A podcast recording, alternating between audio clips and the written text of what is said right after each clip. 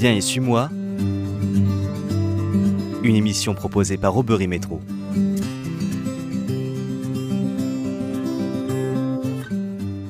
Pour les deux prochaines semaines, c'est Monseigneur Losso qui sera au micro de Viens et suis-moi. Il va nous confier quelques secrets de sa jeunesse, comme sa passion pour euh, la cornemuse et la musique bretonne. Il va aussi nous parler euh, de ses voyages, de quelques anecdotes improbables arrivées en Chine. Merci, Monseigneur Le Sceau, d'avoir euh, accepté euh, de vous prêter au jeu. Bonjour. Bonjour et euh, très heureux d'être avec vous. J'espère que les auditeurs vous connaîtront un petit peu mieux en tant qu'homme une fois qu'on aura fini notre entretien.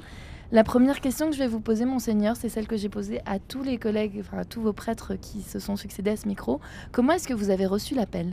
Une histoire à la fois extrêmement simple et, et comment dire, euh, c'est toujours difficile de, de, de, de, de- de dire exactement si je demande à quelqu'un pourquoi vous aimez votre femme ou votre mari, euh, il y a des tas de raisons.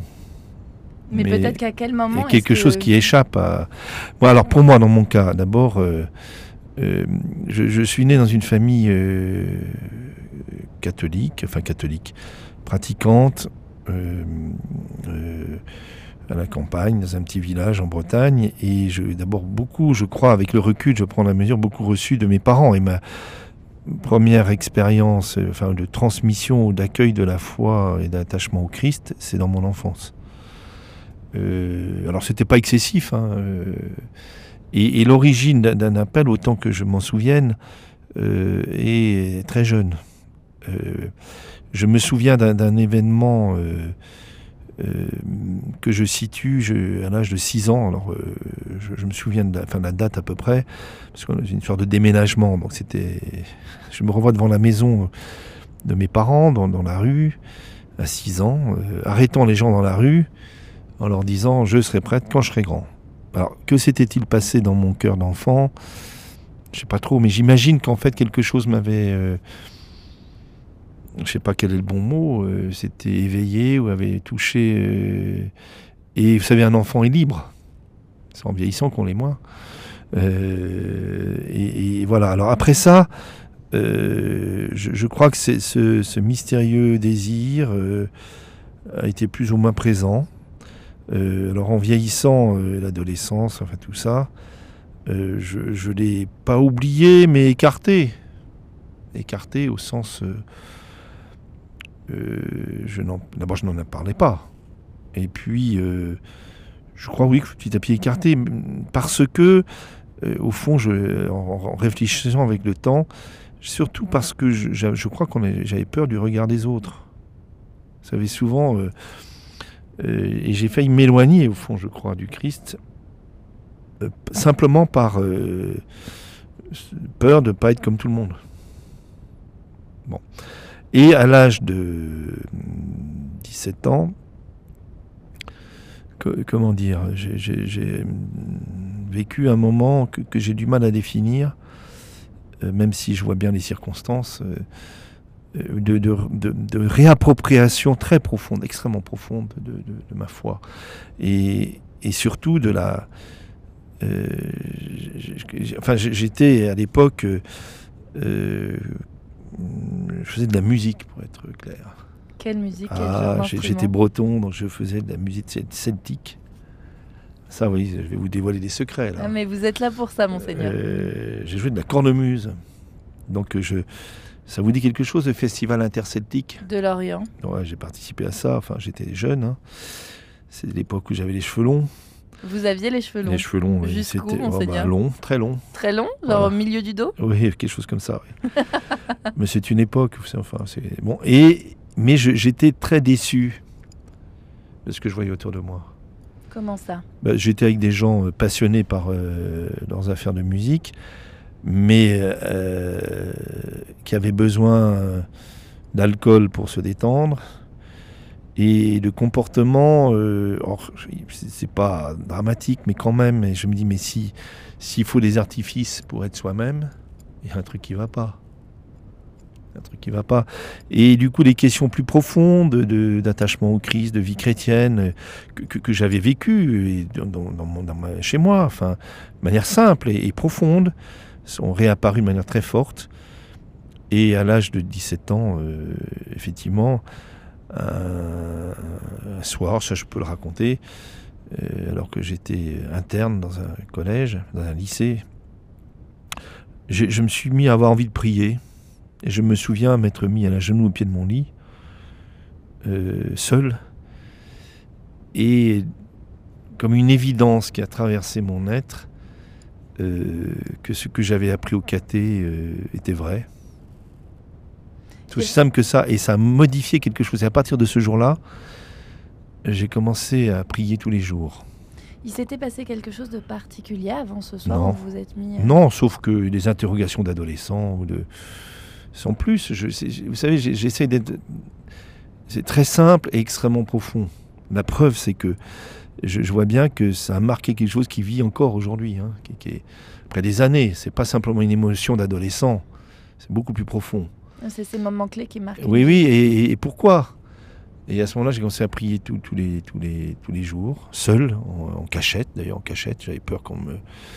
Je, suis retourné à la messe de dimanche. Euh, et, euh, et, donc à ce moment-là, dans les mois qu'on suivi, ce désir ou cet attrait pour euh, le sacerdoce que j'avais connu dans mon enfance est réapparu de manière extrêmement forte. Voilà.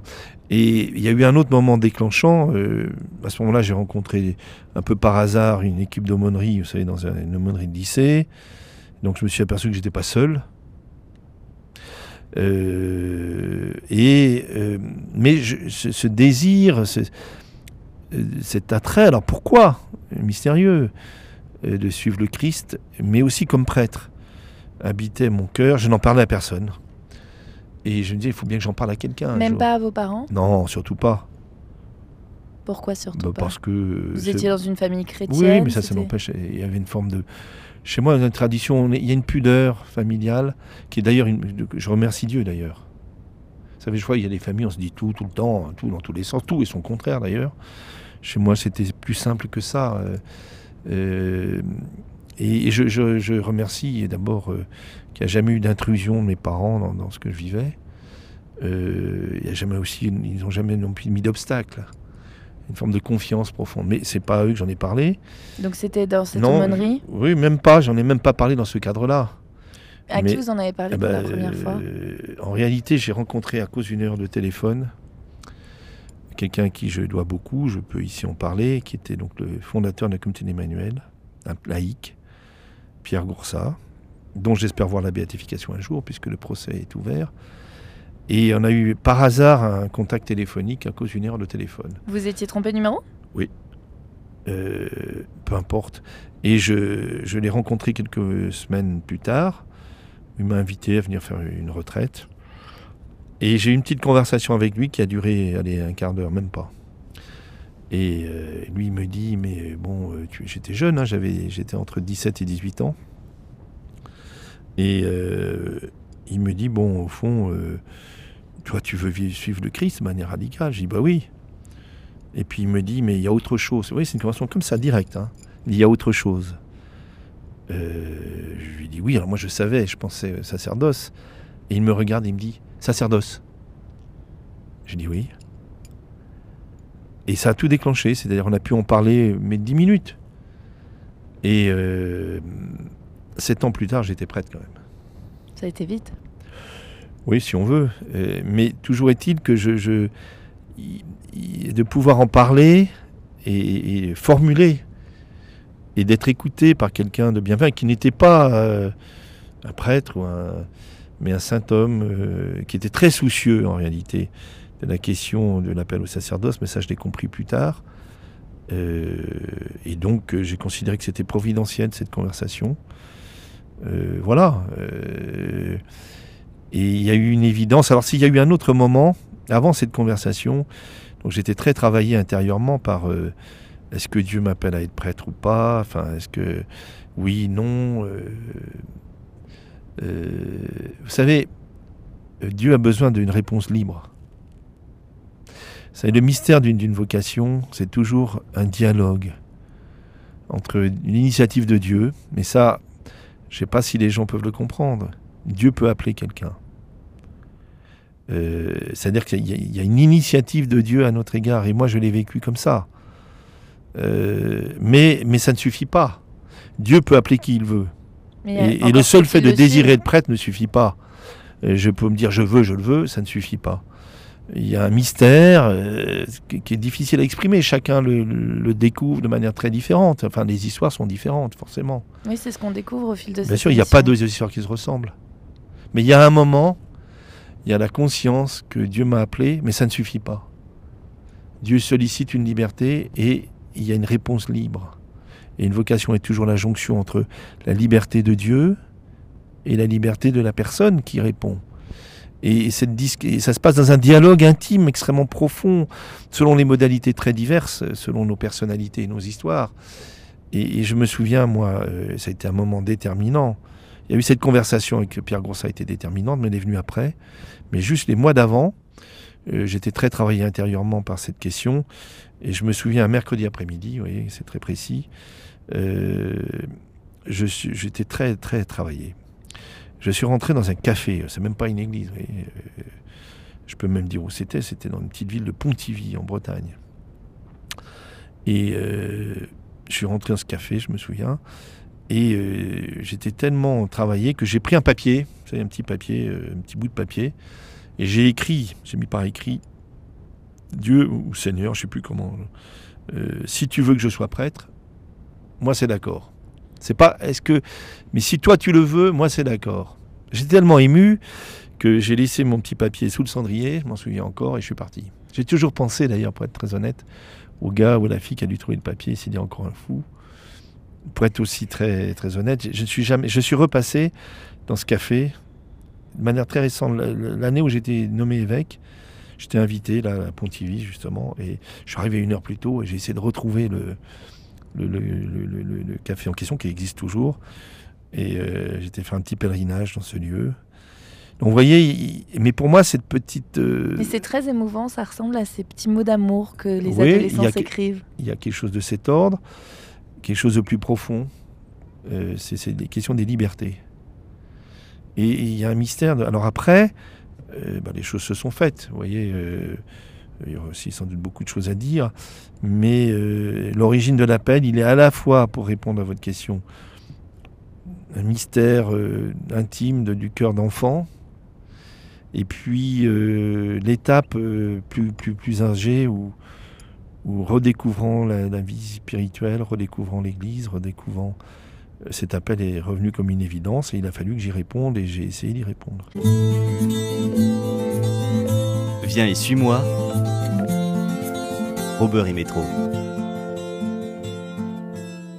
Quand vous y avez répondu, monseigneur, que vous avez pris la décision de rentrer au séminaire, comment est-ce que vous l'avez annoncé à vos parents? Alors, je ne l'ai pas annoncé du tout. mon histoire est très, très particulière.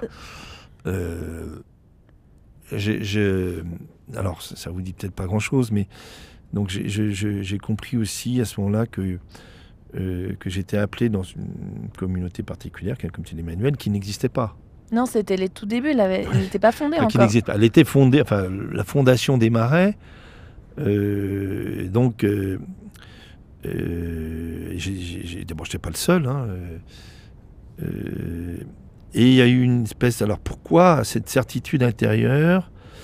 Alors j'aurais pu me tromper, bien entendu, euh, mais les événements euh, ont prouvé que c'était sans doute pas une erreur. Euh, j'ai commencé mon cheminement dans ce cadre-là. Mais comme il n'y avait pas de statut particulier, il y avait des relations avec des évêques, mais c'est tout. j'ai commencé ma formation un peu à Paris, mais surtout très rapidement en Belgique, à Bruxelles, dans une faculté de théologie, comme laïque. Et, donc, euh, j'ai simplement annoncé à mes parents que je faisais des études de philo et de théologie. Alors bien sûr, on me dit, mais la question du sacerdoce, je dis, bah pas maintenant, enfin je, je pas... Alors que pour moi, c'était une évidence. Pourquoi vous ne l'auriez pas dit Je ne sais pas, comme ça. vous savez, il y a des choses qu'on n'explique pas. Non, il y a peut-être une raison, vous auriez pu... Euh, non, je pense que tant que c'était pas cadré complètement. J'ai préféré ne pas les mettre dans une inquiétude, quoique je les ai peut-être quand même inquiétés. Euh, mais j'habitais à Paris chez les dominicains, ce qui les rassurait. parce qu'ils hébergeaient des étudiants. Et puis, euh, voilà, euh, je leur ai annoncé officiellement euh, que c'était clair, que j'allais être prêtre et ordonné, qu'un an avant l'ordination diaconale. Et comment ils ont réagi? Ah, très bien, Ils s'en doutaient un peu? Bien sûr. C'est une évidence. Je pense que oui, mais... mais et puis, j'ai un frère aîné qui est prêtre, qui a 11 ans de plus que moi, alors c'est une toute autre histoire. Mais... Et à lui, vous aviez pas envie de lui en parler? Non. Parce qu'il aurait pu comprendre votre démarche. Peut-être, mais enfin voilà, c'est comme ça, c'est mon histoire. Ah non, je, je juge pas, hein, monseigneur, je vous pose Non, non, je n'ai la- pas- je peux pas, j'ai pas d'explication à donner. C'est peut-être aussi euh, lié à ma personnalité. euh. cette pudeur dont vous nous parliez? oui, au fond, euh, je- c'était tellement profond. Et en même temps, une certitude, c'est-à-dire qu'à partir de cet âge-là, j'ai pas eu de doute sur l'appel. J'ai eu doute sur ma capacité à répondre, sur ma, fragilité, ma, euh, pauvreté. Et D'ailleurs, ce sentiment d'indignité est toujours là. Enfin, de... Mais, mais j'ai pas de doute sur Dieu. Et, euh, puis je vois bien, à un moment, euh, je me suis même interrogé sur la vie monastique. Et j'étais fasciné et bouleversé par le, la vocation des frères, c'est-à-dire qu'ils ne sont pas prêtres. Euh, euh, parce que euh, le prêtre a encore un statut social. Mm. Même, même si c'est moins aujourd'hui, mais en tout cas aux yeux des cathos, c'est le père un tel, monsieur. Alors, vous ne parlez pas de monseigneur. Et, et cet aspect des choses, à un moment, j'ai dit, mais très bien, mais moi, c'est pas pour ça que je suis prêtre. Euh, et, et donc, euh, une volonté, de, enfin, une volonté non, un attrait. Et j'ai trouvé que la figure du frère, que ce soit le moine ou le frère, dans nos écoles, il en reste très peu, mais qui, n'est, qui, qui au fond, euh, n'est rien aujourd'hui. Ça n'a aucun statut, le gars, il se marie pas pour le bon Dieu. Mais enfin, euh, c'est ce dépouillement, cette, euh, m'a toujours fasciné et a touché profondément. Et alors pourquoi vous, êtes, vous avez fait le choix finalement d'aller au sacerdoce? Euh, J'imagine que Dieu le voulait. Enfin, bien sûr que j'y répondu pour- avec joie.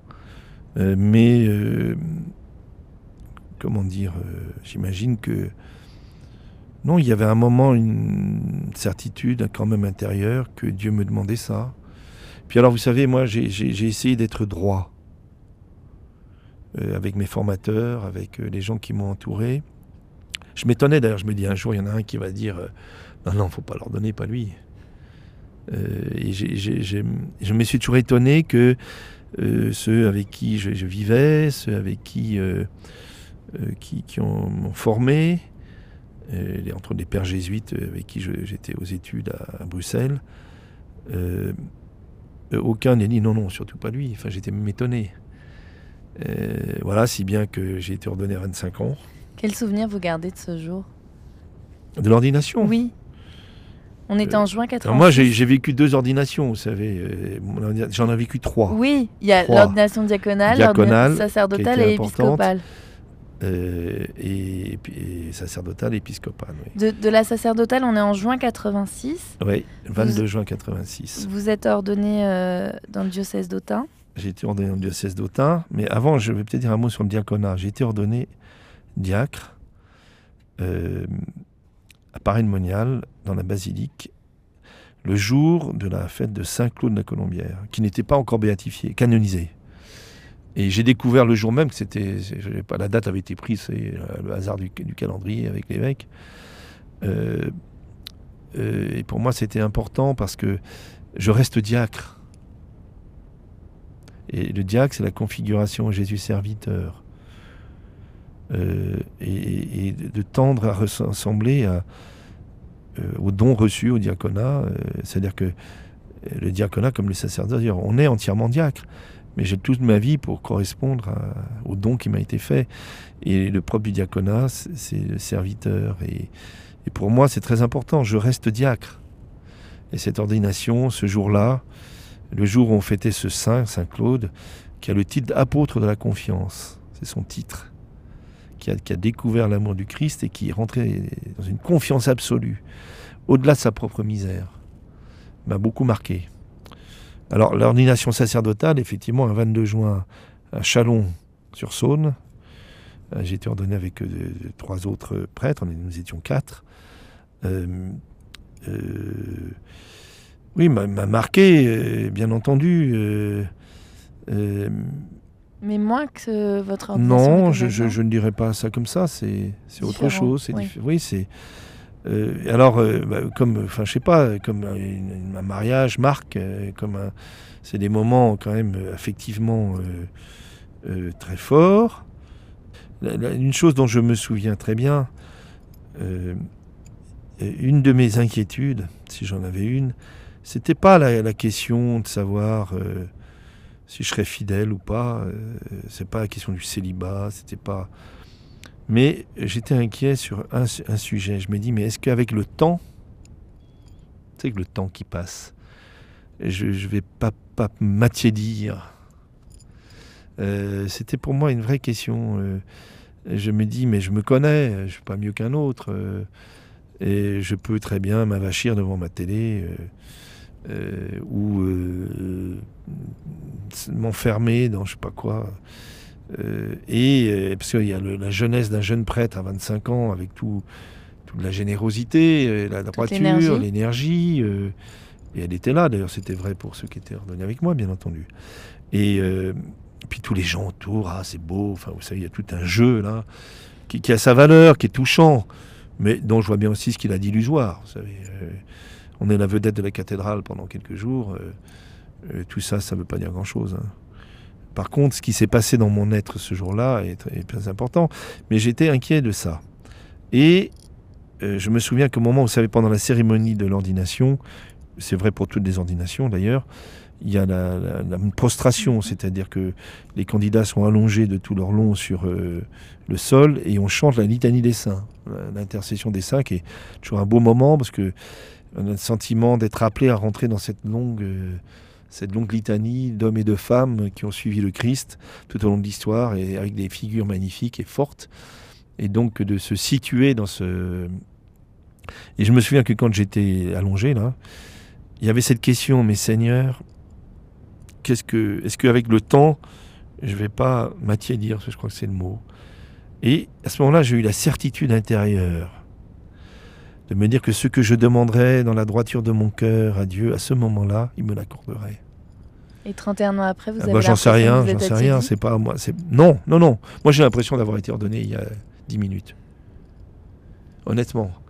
Je vois bien aussi que le temps, j'imagine bien que en 30 ans de sacerdoce, euh, euh, vous savez, euh, j'en ai, j'en ai beaucoup entendu, beaucoup vu, la misère humaine aussi dans tous les sens. Euh, je vois bien que euh, je vois bien ma propre limite. Et puis plus le temps passe, plus on est lucide normalement sur soi, sur soi-même, sur ses propres euh, limites. Moi, la, souffrance, ma souffrance, il y en a une, oui, il y en a une, c'est de ne pas être à la hauteur du don. C'est-à-dire, je vois bien la distance qu'il y a entre l'idéal de ce que je voudrais vivre mais aussi euh, de ce qu'est le mystère du sacerdoce. Je ne parle pas de l'épiscopat. Et, la limite de ma réponse. Euh, et c'est une souffrance, mais c'est pas une souffrance destructrice, c'est une souffrance simplement. Et je, et je, vois bien que sans Dieu, c'est pas possible.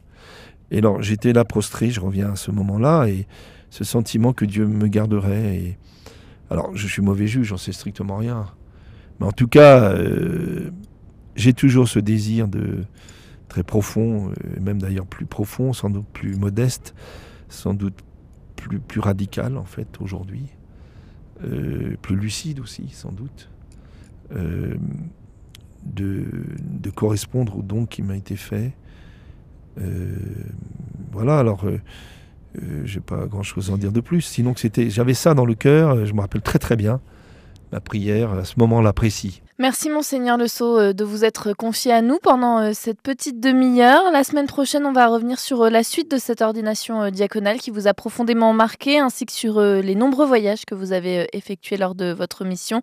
Chers auditeurs, si vous souhaitez réécouter cet entretien, rendez-vous dès à présent sur notre site internet rcf.fr ou bien sur notre page Facebook RCF Sarthe.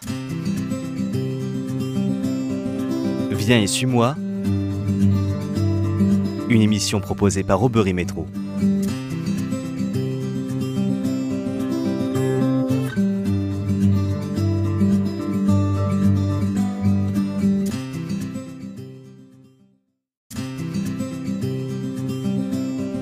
Viens et suis-moi. Une émission proposée par Aubery Métro.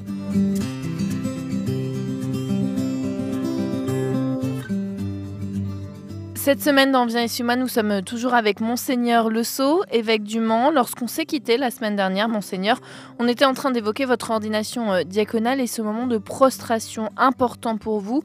Mais il y a eu un autre moment qui vous a euh, marqué lors de cette célébration. Euh, L'autre moment qui est très touchant, pour moi, ça a été le moment où, à la fin de la cérémonie, et puis le lendemain, surtout la première messe, j'ai vu les gens qui étaient là, leur, euh, leur regard. Euh, c'est frappant. J'ai pris la mesure que les gens étaient peut-être plus heureux que moi-même d'être qu'il y ait un prêtre de plus. Quoi. Et, la, la bienveillance et le respect dans le regard et espèce d'affection d'inconnu, parce qu'il y a des gens que je ne connaissais pas, bien entendu, mais aussi de mes amis. Et je me souviens euh, où j'étais ému aux larmes. C'est la première messe, au moment où j'avais préparé ma petite homélie. Et quand j'ai regardé les, mes amis, enfin l'église où j'ai célébré ma première messe euh, était pleine.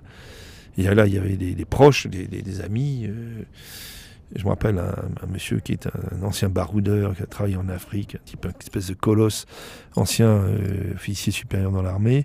C'était un ami qui était au premier rang et, je le voyais, il pleurait comme un enfant. Alors, quand je l'ai vu pleurer, il y a une émotion. Bah, ça m'a ému. Je me dis, c'est pas vrai, je vais quand même pas pleurer. Euh, mais c'est- la joie et le. J'ai compris à ce moment-là que j'étais pas prêt tout seul. Qu'il y avait quelque chose. euh, chez les fidèles autour de moi et qui sont pour moi des frères et des amis aussi. Euh, une attente, un regard. euh, et tout d'un coup, je me suis dit, voilà, de cette manière, je suis pas seul. Qu'est-ce qui vous émeut maintenant, Monseigneur? Que répondre à ça Qu'est-ce qui peut vous émouvoir aux Ah larmes bah, euh, Si, c'est- hélas, et je vois que peut-être en vieillissant, on est plus, sensible. En tout cas, non, je pense que je suis pas plus sensible, mais j'ai moins peur. Au fond, euh, au fond, euh, je Moins peur de ce regard des autres dont Ouais, vous et avez parlé pour votre adolescence ouais, ouais. Et puis, et puis moins peur d'être bouleversé. C'est-à-dire, je, je, je dis, bah voilà, c'est, c'est- c'est- parfois on, on met une barrière, on veut pas que nos émotions se voient. Un moment, je dis, bah si elles sont réelles, je n'y peux rien. Alors qu'est-ce qui vous bouleverse? Alors, plusieurs choses. La beauté des êtres.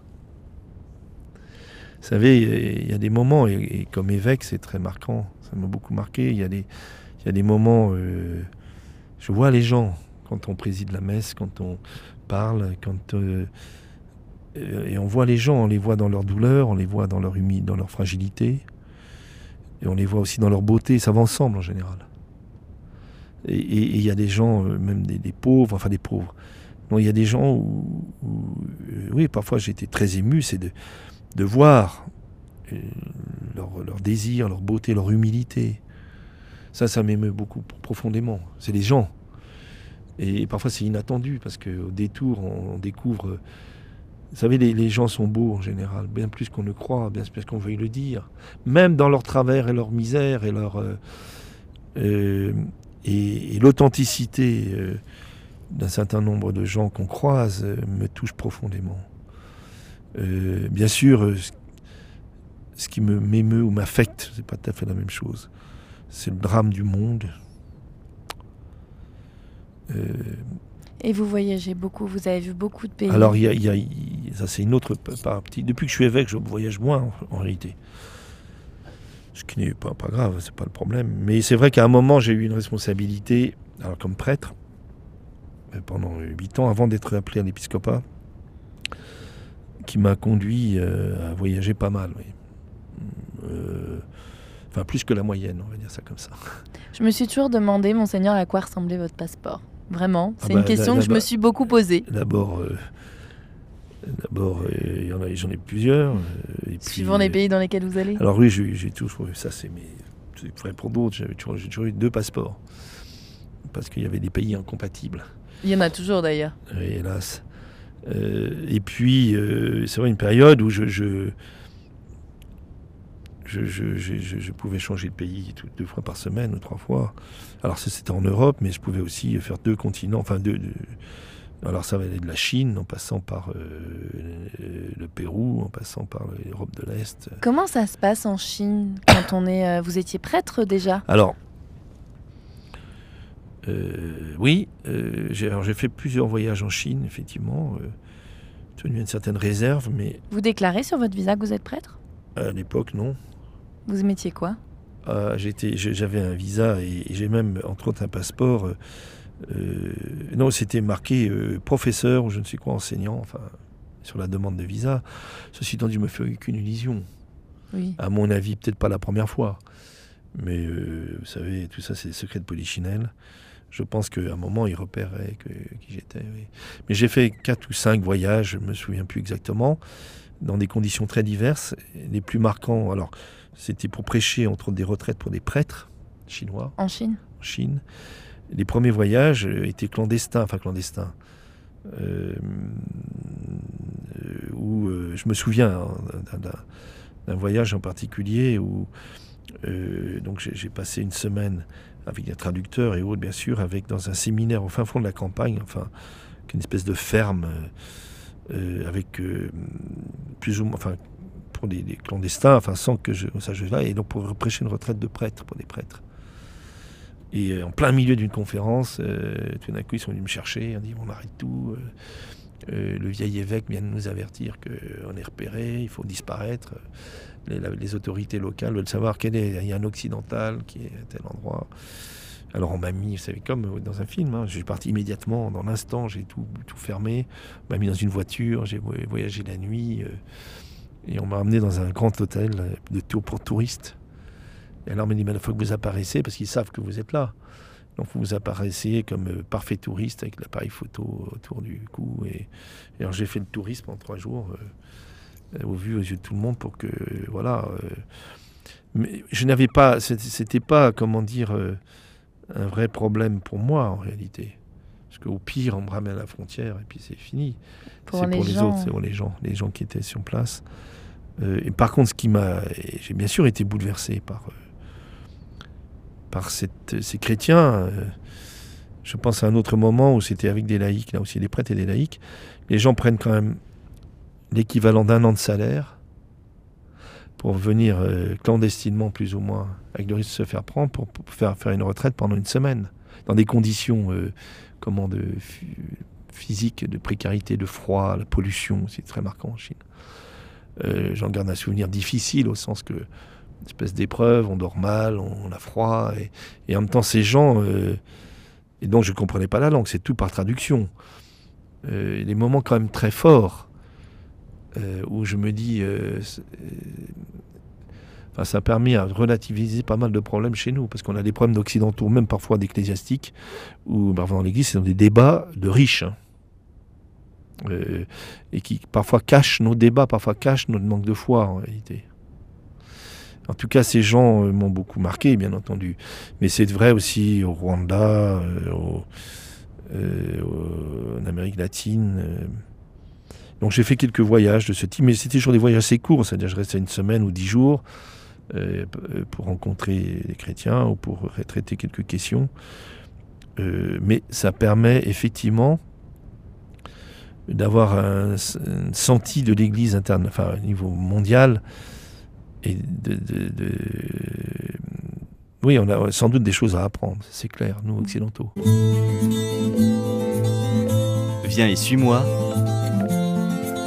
Robert et Métro.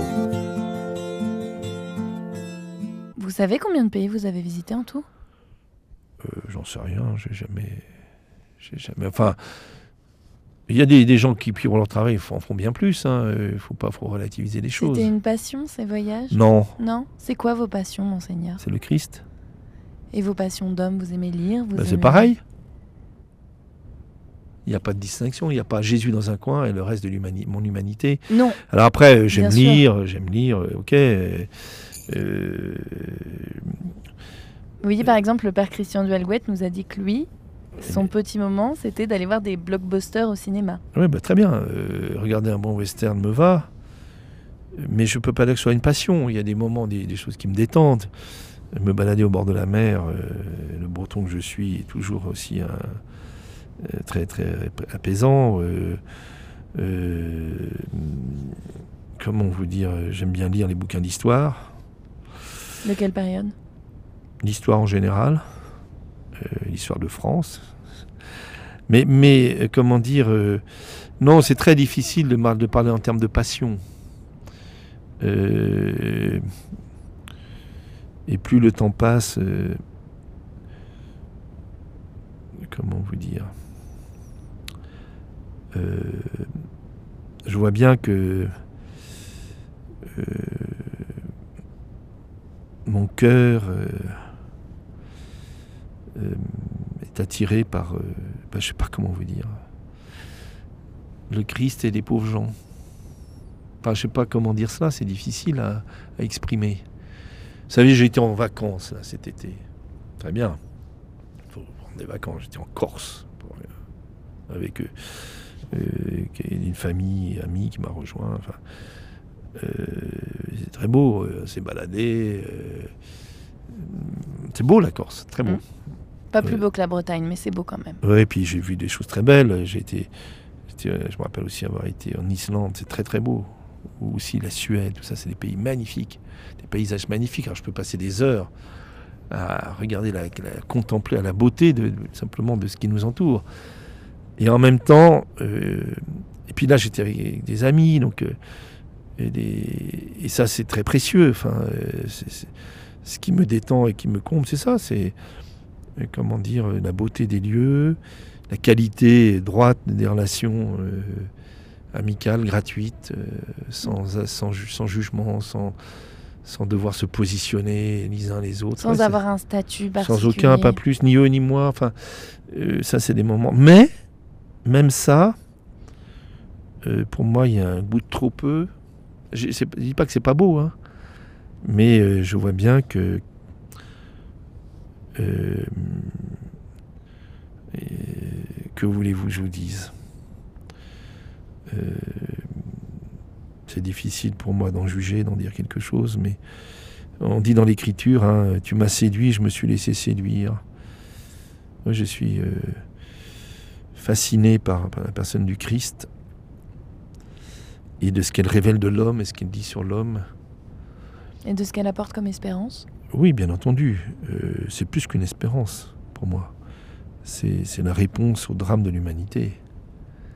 Euh, euh, et puis, j'avoue aussi que plus le temps passe, plus je me sens aussi un petit peu dépassé par. c'est un monde dans un monde déshumanisant. Et c'est pas par.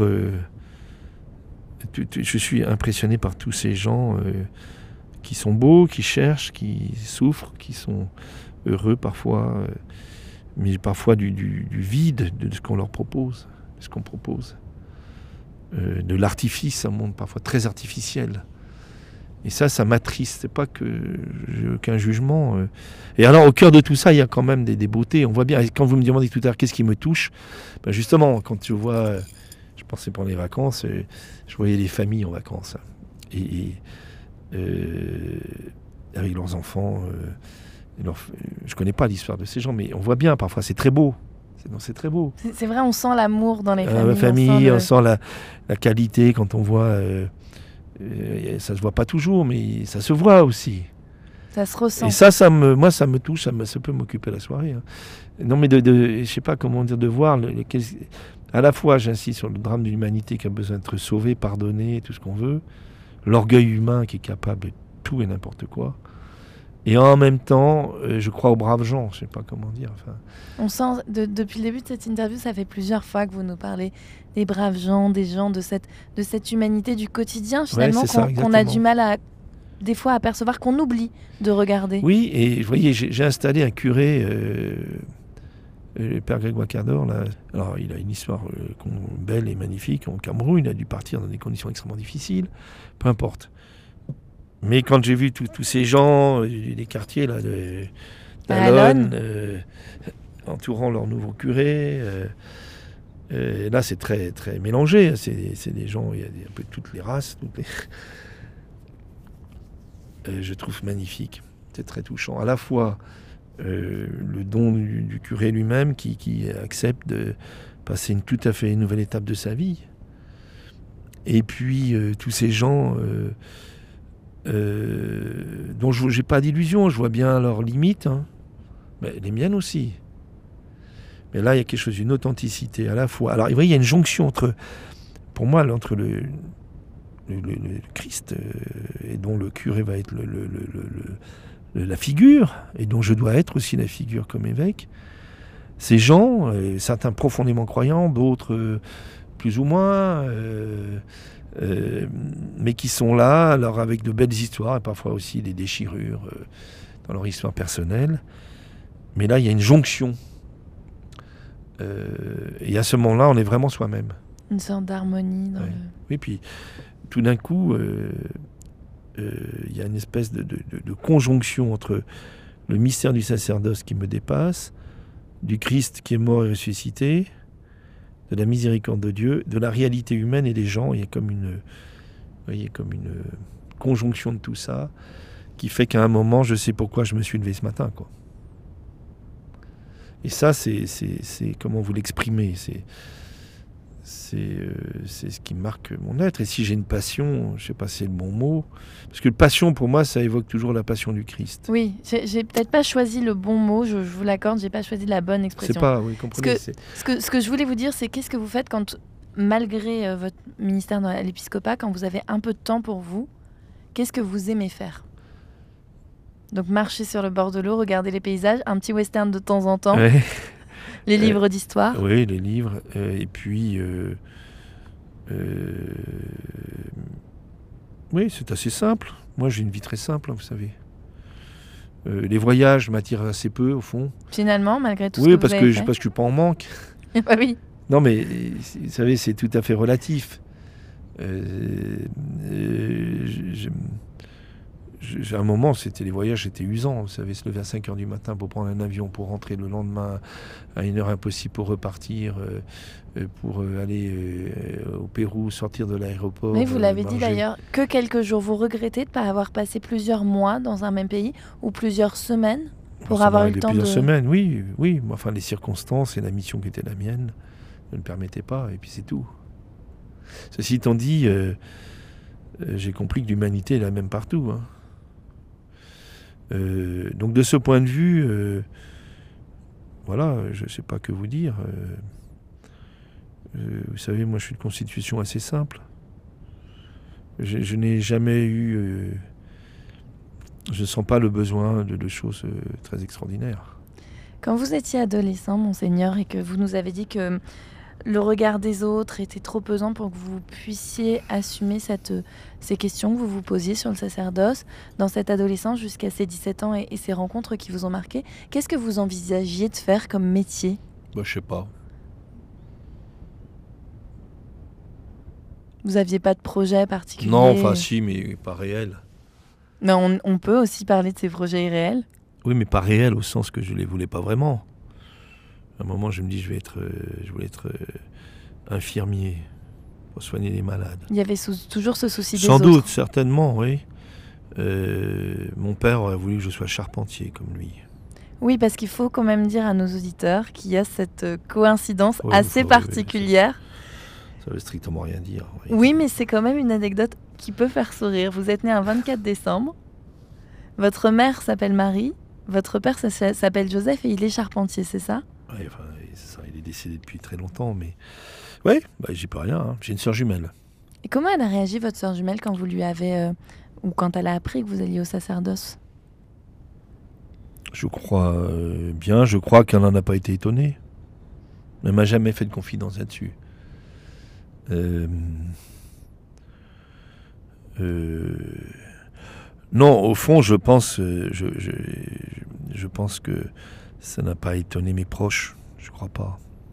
Après, euh, c'est le- le- la façon dont j'ai fait le choix de vivre au sacerdoce, euh, le fait de ne pas rester proche d'eux au niveau géographique.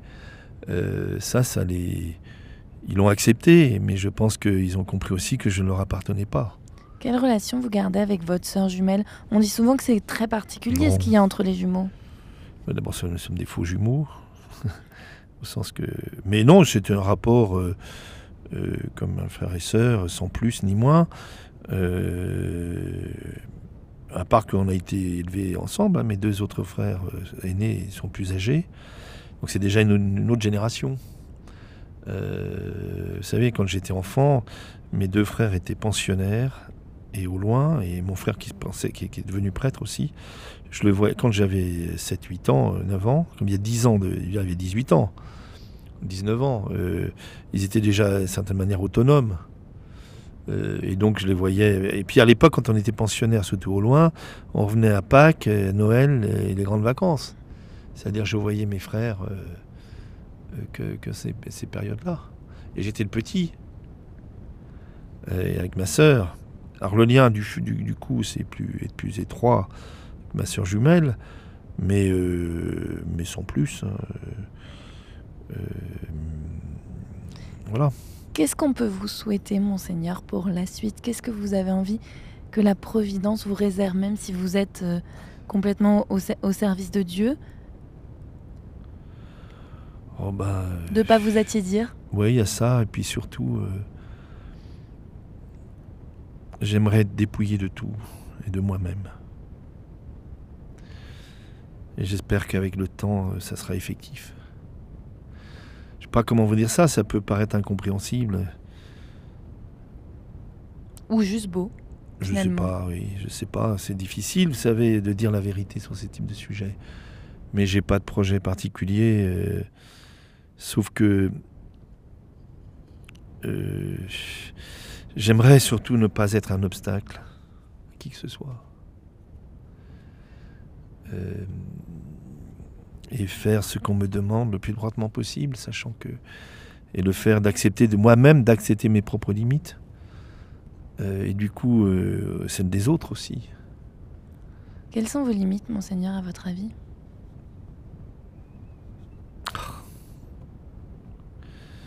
Dieu les connaît, moi aussi. euh, Et ça peut rester qu'entre vous. D'une certaine manière, oui, vous savez, euh, les secrets les plus intimes de nos cœurs, c'est-à-dire euh, nos aspirations les plus belles, euh, au fond, sont, elles peuvent transparaître. Mais je crois qu'il n'y a pas grand-chose à en dire. Et mes limites, bah, c'est mon orgueil, mon, mes incompétences sur tel ou tel domaine. Vous savez, on n'est jamais compétent en tout. Ce qui n'est pas grave en soi, mais il ne faudrait pas que ça devienne un obstacle pour les uns et les autres. Euh, maintenant, euh, ça oblige à une autre chose qui est, c'est, d'avoir besoin de ses frères et sœurs. Et d'être, on est aussi dépendants les uns des autres, euh, voilà. Et c'est bien ainsi. C'est bien ainsi. Merci monseigneur Le Sceau d'avoir euh, pris le temps de venir au micro euh, de Viens et suis-moi pour nous raconter un petit peu euh, votre vie. Je remercie aussi les autres prêtres qui depuis le début de la saison se sont succédés à ce micro. Vous pouvez retrouver cet épisode et tous les épisodes précédents sur notre site internet rcf.fr ou bien sur notre page Facebook RCF Sarthe. Viens et suis-moi. Une émission proposée par Aubery Métro.